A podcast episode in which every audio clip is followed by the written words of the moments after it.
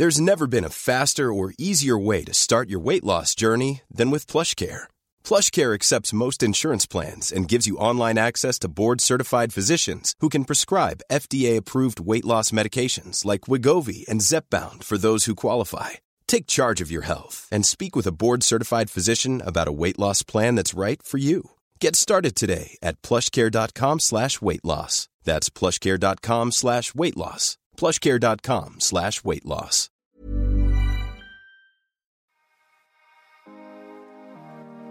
En el episodio de hoy vamos a hablar con Fernanda Restrepo, especialista en crianza y protección de los derechos de la infancia. Junto a ella vamos a hablar de cómo ser padres y madres emocionalmente más responsables. Bienvenidos, bienvenidas y bienvenides.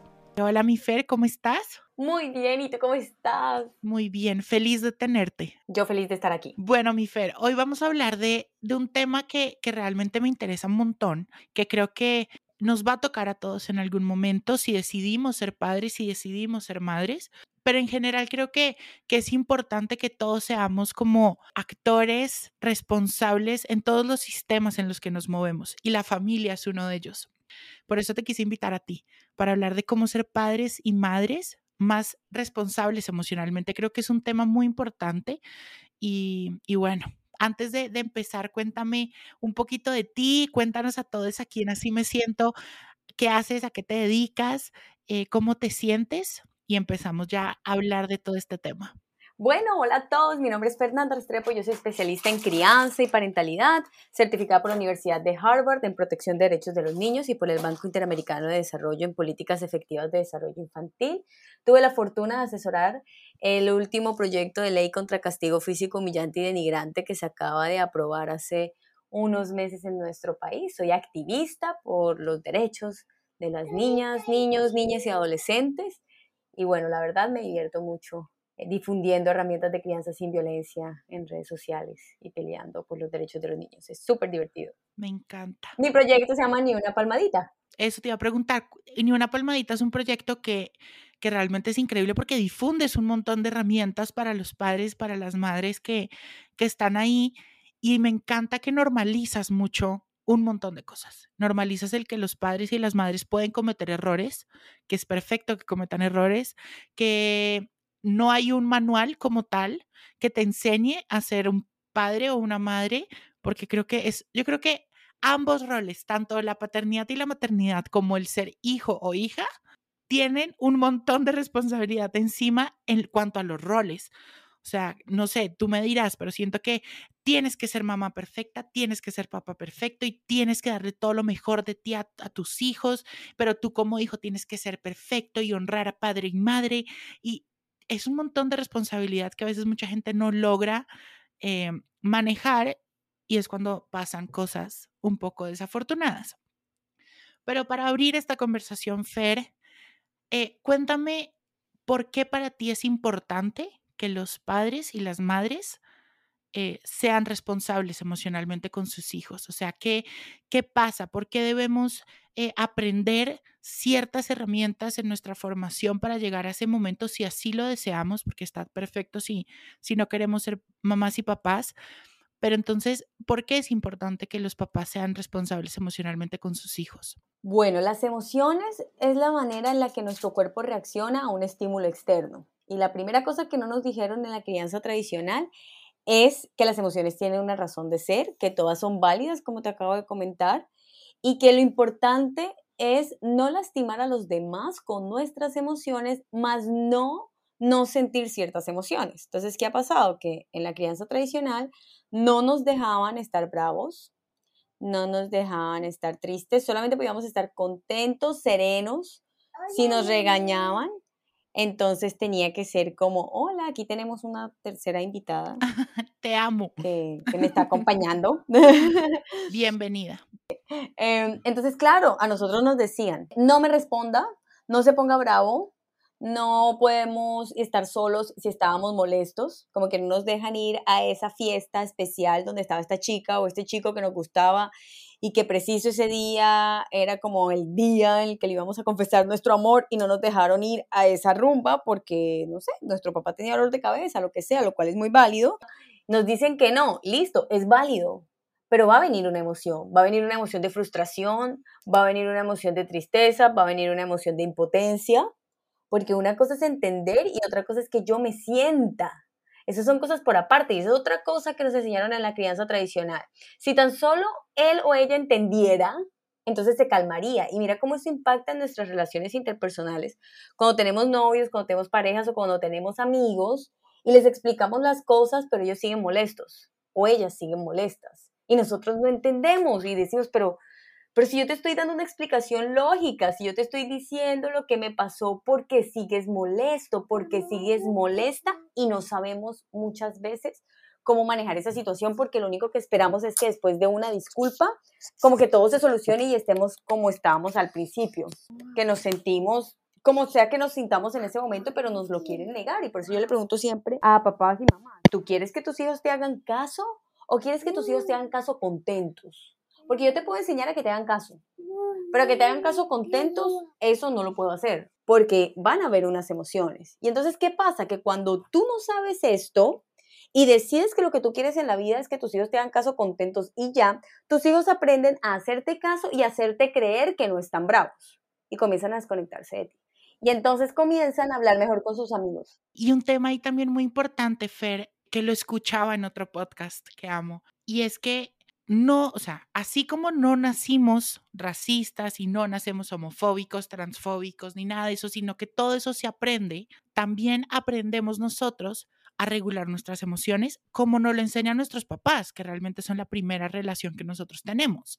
Entonces, si nuestros papás no tienen resuelto ese tema de de sus emociones, el tema de las máscaras, por ejemplo, que yo en mi, en mi caminar personal siento que yo aprendí mucho eso de mis papás, ¿no? El tema de las máscaras, el tema de que, ok, solo triste y solo bravo, pero para adentro. O sea, nadie tiene por qué enterarse o todo tiene que estar perfecto, siempre con cara de ponqué, cuando de pronto no es así. Y eso te genera a ti unos rollos, Fernanda, Restrepo, te cuento, terribles porque aprendes a ponerle como etiquetas a las emociones, a no poderlas vivir en mucha libertad y la emoción sale o sale por algún lado y a veces no sale de la forma más sana. Exactamente.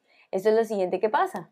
Se desconectan tus hijos de ti y estás perdiendo oportunidades, esas oportunidades para que de verdad tus hijos aprendan a regular sus emociones y aprendan a vivir sus emociones de una forma sana, no solamente para los demás, sino también con ellos mismos y con ellas mismas o con ellas mismas. Entonces eso es bastante importante porque yo a veces, nosotros mismos a veces no sabemos como adultos qué hacer, qué hago cuando estoy bravo, cómo puedo expresarme, qué puedo decir o qué no puedo decir, cómo le pongo límites a los demás. Y ahí viene lo que tú decías. Entonces yo aprendo del ejemplo y ahí es cuando yo como papá y mamá digo, bueno, que aprendo las herramientas y luego viene una parte en la que yo tengo que empezar a practicar esto, porque yo no las tengo, o sea, las habilidades emocionales, si tú crías con golpes y con gritos y con castigos y con chancla, correa y crees en todo eso, quiere decir que tus habilidades emocionales para regular el estrés están en cero o por allá en 10% por mucho. No pasa nada, todo bien, todos empezamos así. No vamos a tener miedo de equivocarnos. Al principio nos vamos a equivocar muchísimo, pero hay que empezar a practicar, porque ahora nosotros necesitamos adquirir habilidades también y es muy válido que las vayamos adquiriendo en la medida en que vamos criando.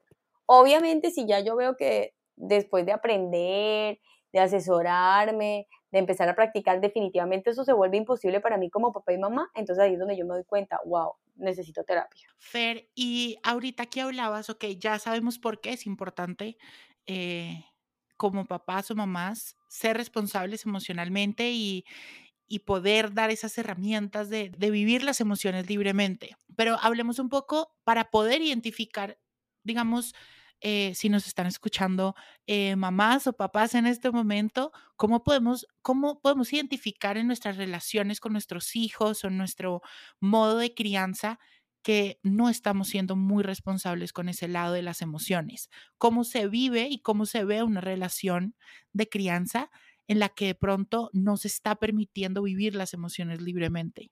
Bueno, es una... Primero, ¿qué es lo que tú estás haciendo? Cuando tus hijos se portan mal o lloran, ¿tú qué haces? ¿Los mandas a callar? ¿Los ignoras? ¿Eres de los que piensa o eres de las que piensa que ignora una pataleta para que te hagan caso? Eh, crecen el tiempo fuera y entonces los pones en una pared, te fastidias. Si tus hijos o tus hijas, están más grandes, te cuentan, te cuentan sobre su vida, te cuentan sobre sus emociones. Cuando tú les preguntas sobre peleas que han tenido con sus amigos o con sus amigas, eh, ellos cómo te responden o cómo reaccionan a ti. De, normalmente estas conversaciones, cuando por fin se dan, terminan en siempre es lo mismo contigo, mamá, siempre es lo mismo contigo, papá, es que tú no me entiendes o te encuentras con una barrera que esa barrera no logra, o sea, como que tú hablas y, y tú sientes que, mm, mm, que, que, que, no hay, que simplemente hay como una pared invisible que no sabes cómo romper, posiblemente eso puede ser algunas de esas razones. Ah, obviamente, ah, si tus hijos están viviendo diferentes diferentes problemas, pero pues ya eso seguramente lo han, llamarán la atención de parte del colegio, de parte de otros profesionales, como problemas, de, de repente tienen problemas eh, académicos o de repente tienen problemas eh, de disciplina, pero esos son como cambios muy abruptos, eso también son señales de alarma de que algo puede estar pasando, más no necesariamente de que la relación emocional contigo como mamá o como papá eh, tenga un problema, porque es que esas relaciones se van se van construyendo con el tiempo. ¿Tú crees, o sea, si ahorita, por ejemplo, también nos está escuchando una mamá o un papá y sienten que ya, pues ellos empezaron de pronto con una crianza en la que invalidaron mucho las emociones o, o no manejaron de la mejor forma ese tema, ¿Tú crees que siempre hay momento en el que las, los mamá, las mamás y los papás pueden cambiar la forma de crianza? O sea, que pueden hacer como ese switch o, o ya es muy tarde o qué pasa con eso? Siempre se puede revertir el modelo de crianza, siempre puedes pasar a un modelo de crianza más digno, más humano, en el que conectas mucho más con tus hijos y tus hijas o tus hijas. Y eso tienes que saberlo. Es, piensa en ti, piensa en ti en este momento, como que si yo que ahora soy mamá, papá, mamá, papá que me estás escuchando, si, si tú piensas que ojalá tu papá y tu mamá, que ahora son abuelos y que de pronto ya no vives con ellos, y te gustaría que ellos cambiaran si tienen cosas que a ti no te gustan, te gustaría que te trataran todavía con más respeto si te criaron a, de la forma tradicional, te gustaría que estuvieran acordes con tus ideas de crianza, te gustaría que cuando hablaran no todo terminara en pelea, te gustaría poder confiar más en ellos y si la respuesta es sí, pues ahí mismo tú te estás autorrespondiendo. Porque si tú que ya eres adulto y tienes hijos y valorarías muchísimo esos cambios en, tus padres y sientes que, que todavía no es tarde, pues mucho menos lo va a hacer para tu hijo, hija, hija, si es menor de 18 años, ¿no? Lo que sí tienes que saber es que entre más tarde, y eso sí no te puedo decir mentiras, entre más tarde comienzas, más difícil es. Claro. Porque ya hay una relación que está establecida, ya tu hijo, tu hija, tu hija va a estar acostumbrada a la forma en la que tú te has comunicado, a la forma en la que hemos hecho las cosas y sobre eso se genera una sensación de seguridad, ¿no? Ok, no, y eso es también eh, por ejemplo, que lo hablábamos en otro episodio súper interesante, que es el episodio de las heridas de la infancia junto a Romy. Eh, hablábamos de eso precisamente, de que hay muchas, por ejemplo, muchas de las heridas emocionales que se nos generan a nosotros en nuestra infancia, que claro, nos la generan nuestros, nuestras figuras y nuestras energías de mamá y papá, pero que esas mismas heridas pueden ser heridas transgeneracionales, o sea, que pueden venir desde los tatarabuelos y así, así, así, pero lo que pasa es que realmente nunca se rompió el patrón. Entonces, por eso sigue pasando y sigue pasando. Y esa es mi pregunta ahorita, Fer. Nosotros como hijos, ok, ya tuvimos la relación que tuvimos con nuestros papás, nos invalidaron lo que nos tenían que invalidar o lo que sea. ¿Qué crees que podemos hacer nosotros en este momento para romper de pronto ese patrón de conexión emocional que tuvimos con nuestros padres y poder ser en un futuro personas y actores un poco más responsables en ese sentido. Ok, ¿como hijos mayores de edad o como hijos menores de edad? No, yo creo que mayores. Yo creo que la, la, gran cantidad de personas que nos escuchan en Así Me Siento son mayores, entonces yo creo que ya, yo creo que, y aparte uno empieza a ser un poco más consciente de eso ya un poquito más grande cuando uno dice, bueno, ya, yo soy el que me estoy terapiando, mis papás no, entonces yo mejor rompo el patrón. Ok, lo primero va a ser la autocompasión y el autoentendimiento y decirme, decirte a ti mismo, a ti mismo, a ti mismo, yo no merecía. Yo no hice nada que me hiciera merecedora, merecedor, de que me golpearan, de que me castigaran, de que me gritaran, de que me invalidaran. Eso es supremamente importante porque a veces las personas decimos, es que mi mamá nunca me pegó, nada más me pegó una vez, pero es que esa vez sí es que yo fui muy tremendo. No, señora. Esa única vez que te pegaron, esa única vez que te gritaron, esa única vez que te maltrataron emocionalmente o psicológicamente, ocurrió porque el adulto responsable no fue capaz de manejar sus emociones sin lastimarte como tenía que hacerlo. Tú podías, pero es que yo le pegué, listo, tú no podías pegarle y él no te podía pegar de vuelta. O sea, no hay nada, no hay nada que te haga merecedor. Yo siempre te pongo, les pongo este ejemplo tanto a padres como a las personas en general. Los violadores de niños. Un violador, un tipo que ha torturado y violado más de 100 niños, lo meten en juicio y le ponen cuántos policías nada más para que la gente no lo linche. Y además policías y, le ponen un abogado además, un abogado defensor así no tenga dinero, pagado con los impuestos de todas nosotras personas que no, no hemos cometido delitos tan espantosos, ¿no? Y llegas allá al juicio y lo dejan hablar y le ponen el abogado que fue una persona que estudió cuántos años para poder llegar a ser abogado defensor, más toda la seguridad. Y además cuando ya le han puesto el último, que le han dicho, bueno, esta es su sentencia, ¿qué más tiene para decir? ¿No? Y lo dejan defenderse y le dejan decir todo lo que quiera decir antes de tomar cualquier decisión, aun cuando hay videos, evidencia y todo el mundo sabe lo que está pasando. En ningún momento a esa persona le pegan, o, la lastiman, sino que se le brindan y se le respetan todos sus derechos. Entonces imagínate, si esa persona merece eso, ¿tú qué merecías? Tú mereces dignidad y mereces respeto, pero te lo tienes que creer, porque si tú no te crees ese cuento, entonces siempre vas a pensar, tal vez te queda ahí como en, en lo profundo de tu corazón, si hay algo, si hay algo que yo pude haber hecho que me hizo responsable de, las vivencias. Entonces, eso es difícil, es más bonito como yo lo estoy diciendo que hacerlo, pero es un buen paso y es un buen paso decirlo en voz alta, porque cuando nosotros articulamos y hablamos, estamos activando zonas diferentes del cerebro que cuando solamente lo estamos pensando. Entonces, ese es un primer paso. El segundo va a ser entender que tus emociones son válidas, lo que hablamos ahorita al principio. Tú te puedes sentir como tú quieras. Tú te puedes sentir bravo, frustrado, impotente, mm, como tú quieras sentirte. Lo importante es no las... Dime, mi amor, estás afanada porque quieres ver esos muñequitos y todavía nada que te salen. ¡Uy, qué rabia te dio! Ok, mira, por ejemplo, ahí acaba de pasar, ¿no? Está molesta porque está enferma, quiere ver, quiere ver un muñequito que le gusta y como yo me demoré, entonces ella se frustra, se pone, se pone brava, mira. Entonces, claro, yo no le digo como que no se puede poner brava.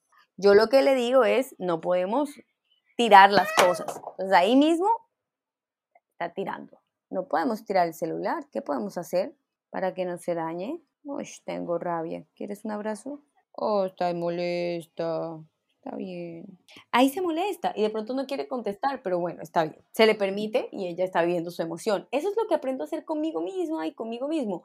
Empiezo, ok, a sentirme cómodo. porque estoy molesta? porque estoy molesto? porque me siento frustrado? porque me siento juzgado? porque me siento criticado?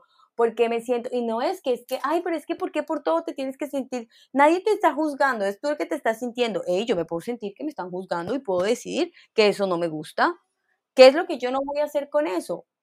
Pues no voy a insultar a otros o no me voy a autolastimar a mí o no voy a tirar cosas y dañar el entorno que está a mi alrededor. Y ahí tengo que buscar entonces una forma de gestionar, ya sea a través del mindfulness, ya sea a través de eh, respirar, ya sea a través de rayar, a través de escribir un diario. Y ya es donde vienen todas esas herramientas de gestión que debieron habernos dado en la crianza pero que nos toca aprender cuando estamos grandes, porque literal esas son las herramientas que les enseño a los papás y los niños, entonces ya las tienen y ya estamos grandes y ya tuviéramos todo eso súper organizado, pero pues nos toca desde ahora, y, pero viene de esos dos lugares, viene del lugar de la aceptación y tengo que empezar a practicar y, y practicar, mira, no es como que lo tengo que entender ya, sino que lo comienzo a practicar, me voy a sentir incómoda, incómoda, incómoda al principio, muchas veces y me voy a agotar, pero porque es duro.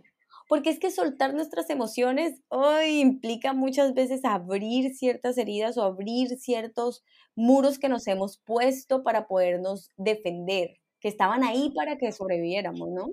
No, y eso e incomoda igual. O sea, yo creo que mirarte para adentro a ti, en cualquier escenario que tú quieras va a incomodar. O sea, no estamos eh, acostumbrados a eso, no estamos acostumbrados a vernos vulnerables, a aceptarnos vulnerables.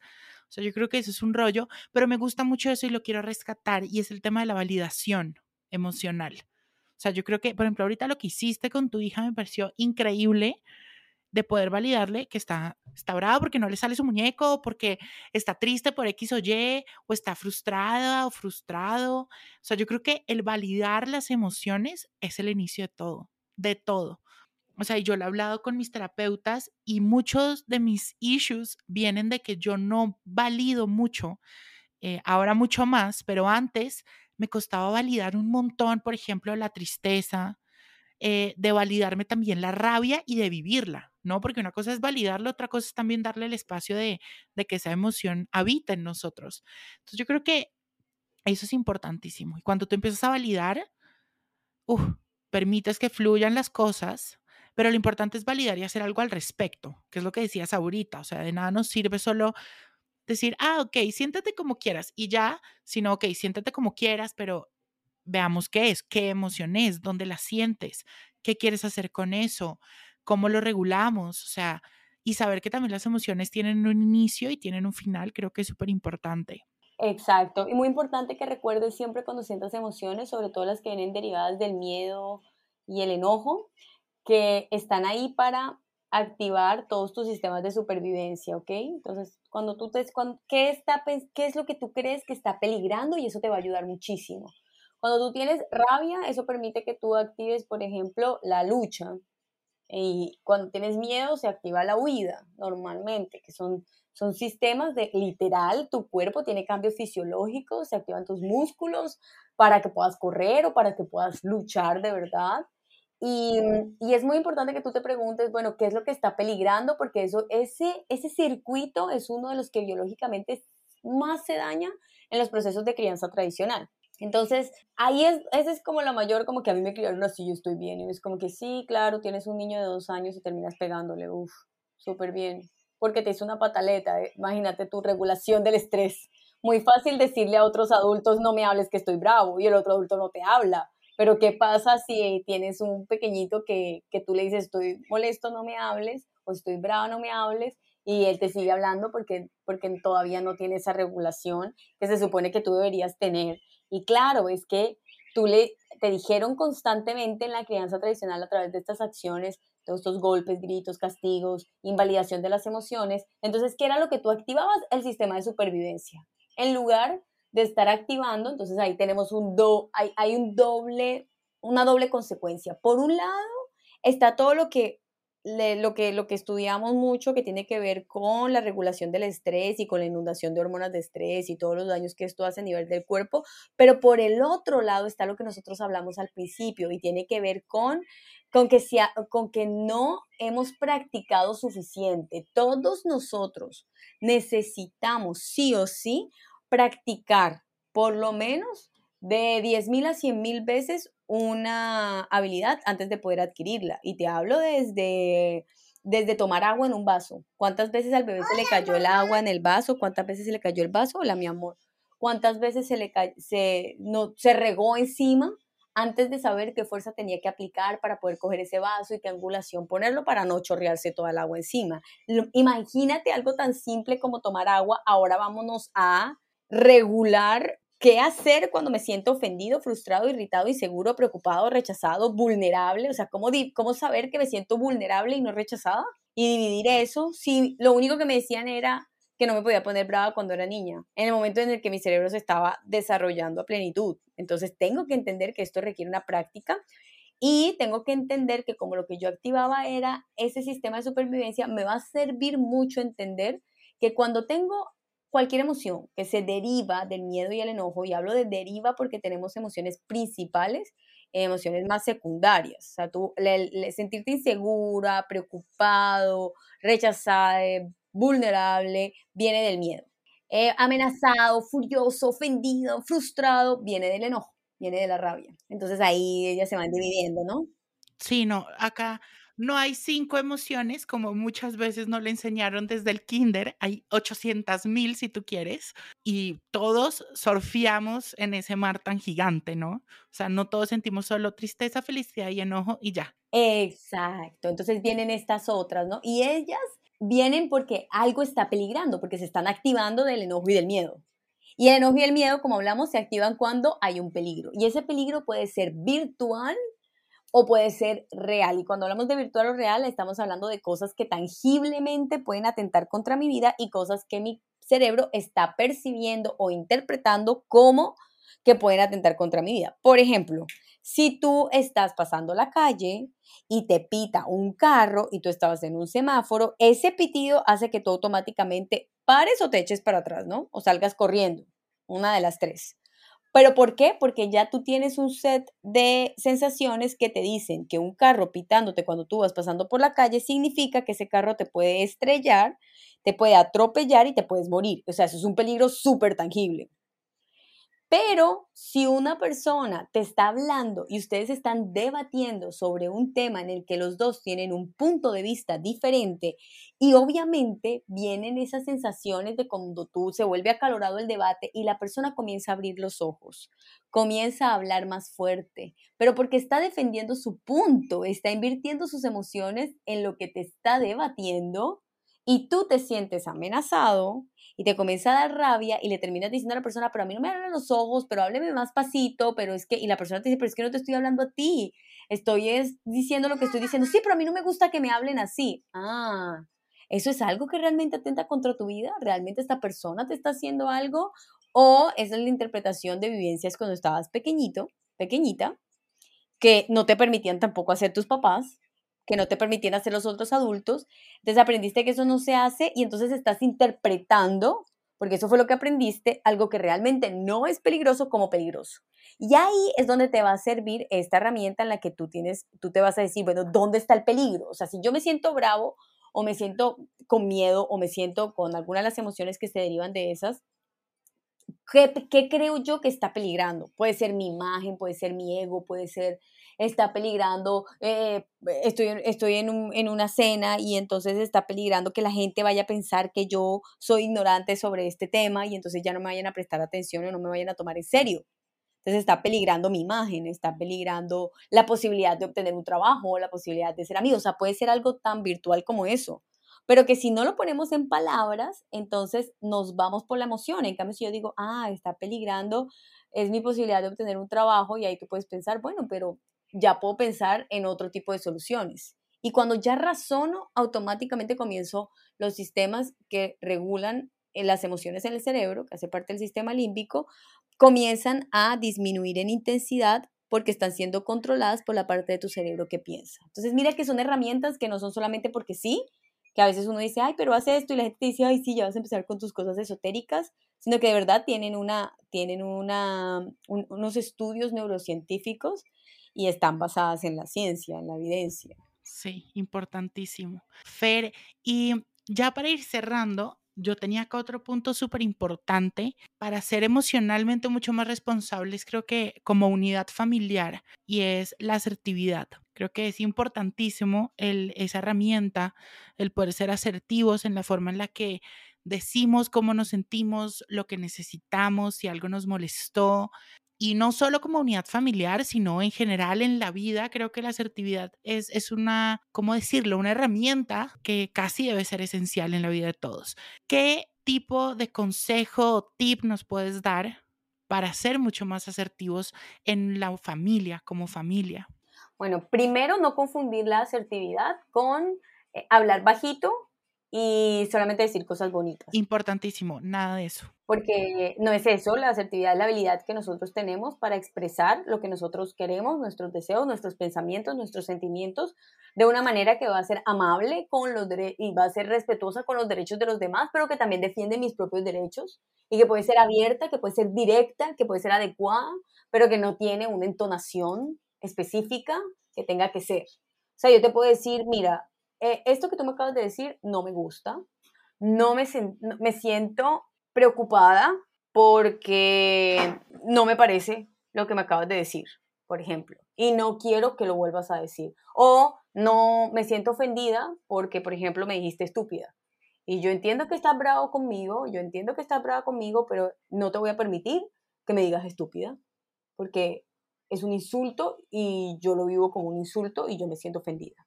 Entonces, ahí hay varias cosas. Mira, yo te estoy hablando con una entonación seria, te estoy expresando cómo me siento yo, te estoy hablando en primera persona. Ahí es donde empiezan los consejos. Primero, aprendo qué es asertividad. Segundo, hablo en primera persona. ¿Cómo me siento? ¿Qué pienso? Yo, yo me siento ofendida. Tú no nadie me puede debatir sobre cómo me siento. Eh, eh, expresar abiertamente qué es lo que espero, sobre todo si soy papá mamá. Y es, yo espero que cuando tú estés molesto o molesta conmigo, me lo puedas comunicar sin insultarme, o sea, sin utilizar palabras como estúpido. Voy a ser muy descriptivo.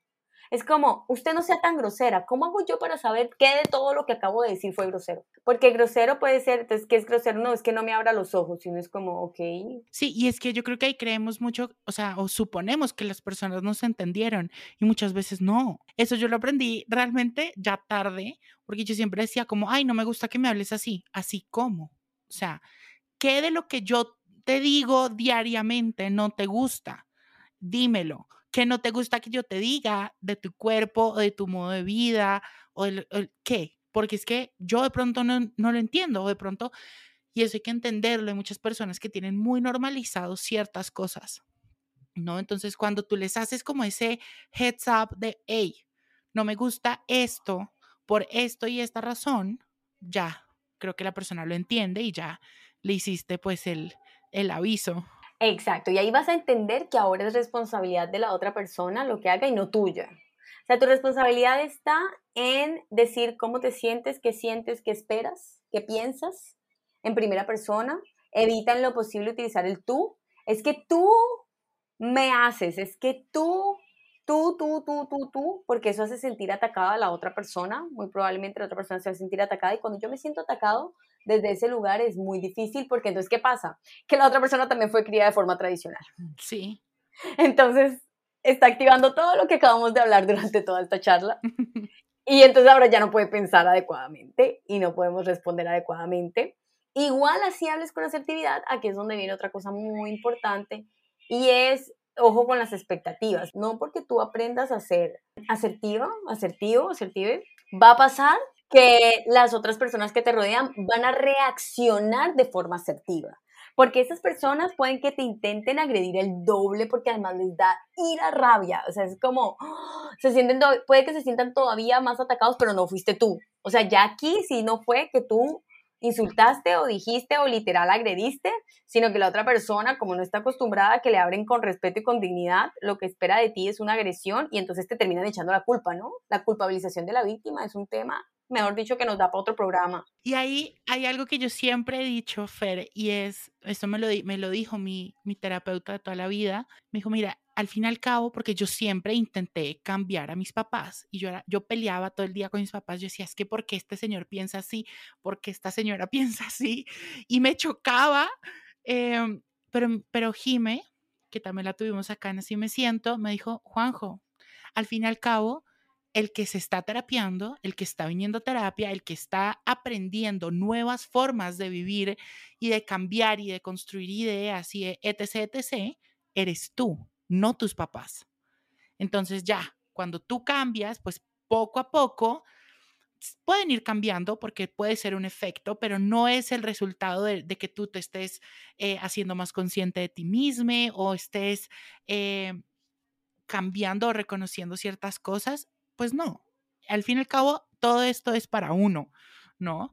Y creo que esto, cuando aprendemos todo esto que nos ha dicho Fer y lo que les he dicho yo y todo, cuando lo cambiamos en nosotros, pues ya las otras personas irán cambiando. Si queremos ser eh, madres y padres en un futuro, pues ya tendremos más herramientas en las que podremos eh, criar pequeños seres humanos mucho más eh, conscientes, mucho más presentes, mucho más estables de pronto en, sus emociones, mucho más conscientes de ellas, que es tan importante, ¿no? Sí, sí, total. O sea, los límites se hicieron para acercar a las personas y quien no acepta tu límite quiere decir entonces que se quiere alejar de ti. O sea, no eres tú, porque tú estás precisamente poniendo límites y estás estableciendo y diciendo claramente cómo te sientes. Ahí es lo de no eres tú. Es, es total.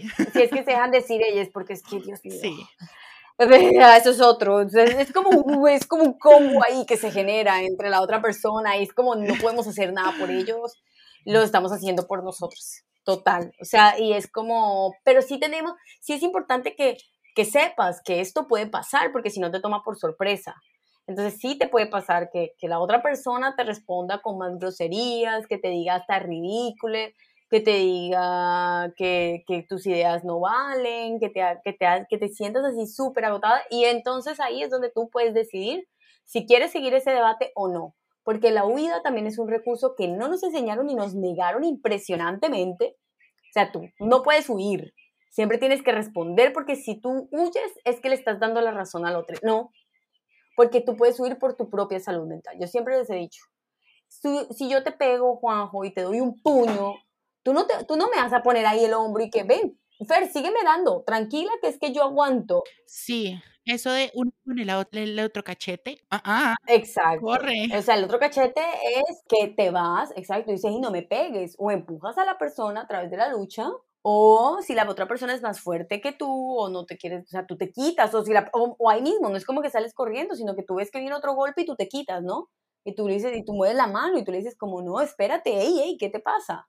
Es lo mismo con la violencia emocional y psicológica y con el sarcasmo, la manipulación, los insultos. Tú no tienes por qué aceptar eso. Tú no tienes por qué recibirlos porque es que cuando ya te dieron un puño, ahí te queda el resentido. Y cuando ese puño es en el corazón, ahí te queda el resentido, así tú te hayas defendido y hayas ganado en tu, o sea, porque no es un tema de ganar y perder, no es una cosa de suma cero, porque son con personas que queremos y lo que queremos es establecer relaciones, no ganar debates. Pero así fuera el, el, tema, ganar el debate, si lo ganas, pero ¿a qué costo? Porque a ti te queda el dolor, ese dolor de esas palabras ofensivas, de, esas, eh, de ese momento eh, difícil y agotador que viviste, no se te va a quitar. Entonces, si tú, puedes, si tú te sientes que tú puedes vivir ese momento, chévere, lo vives porque tienes herramientas. Pero en el momento en que tú te empiezas a sentir abrumada, confundida, impactada, rechazada, insegura, no sé, alguna de esas emociones que tienen que ver con definitivamente esto es too much para mí, mucho para mí, ese es momento para decir, no estoy dispuesto a seguir esta conversación. La podemos seguir cuando tú estés dispuesto a tener una conversación amable y a que conversemos sin lastimarnos. Una conversación amable no es en la que no se abren los ojos y no se habla fuerte.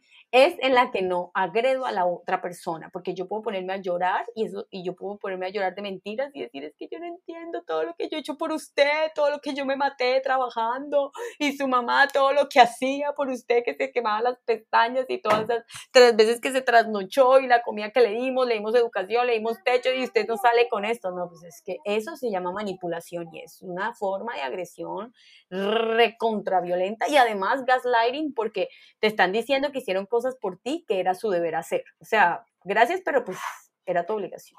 Fer, Gracias infinitas por este espacio. Me encantó todo lo que hablamos. Creo que sí es muy importante, ya saben, por favor. La validación creo que es el punto inicial para todo esto, empezar a validarnos nuestras emociones para poder validar la de los otros y en conjunto empezar a, a trabajar y gestionarlas. Y ya saben, por favor, creo que la invalidación es una forma de súper violenta de, de minimizar al otro, entonces no lo hagamos.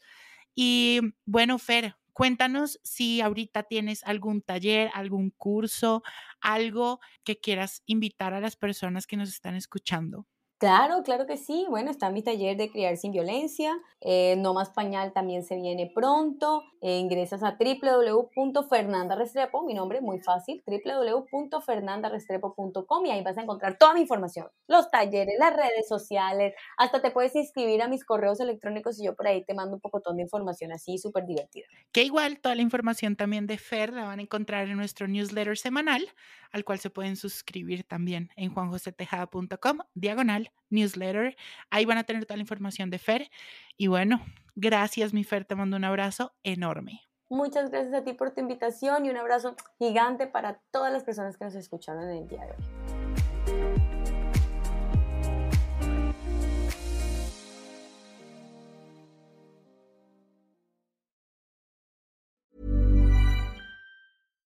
How would you like to look five years younger? In a clinical study, people that had volume added with Juvederm Voluma XC in the cheeks perceived themselves as looking five years younger at six months after treatment. Look younger, feel like you. Add volume for lift and contour in the cheeks with Juvederm Voluma XC. Reverse signs of aging by adding volume to smooth laugh lines with Juvederm Volure XC. For important safety information and to find a licensed specialist, visit juvederm.com. That's J U V E D E R M.com. Not for people with severe allergic reactions, allergies to lidocaine, or the proteins used in Juvederm. Common side effects include injection site redness, swelling, pain, tenderness, firmness, lumps, bumps, bruising, discoloration, or itching. There's a risk of unintentional injection into a blood vessel, which can cause vision abnormalities, blindness, stroke, temporary scabs, or scarring. Talk to a licensed specialist to find out if it's right for you.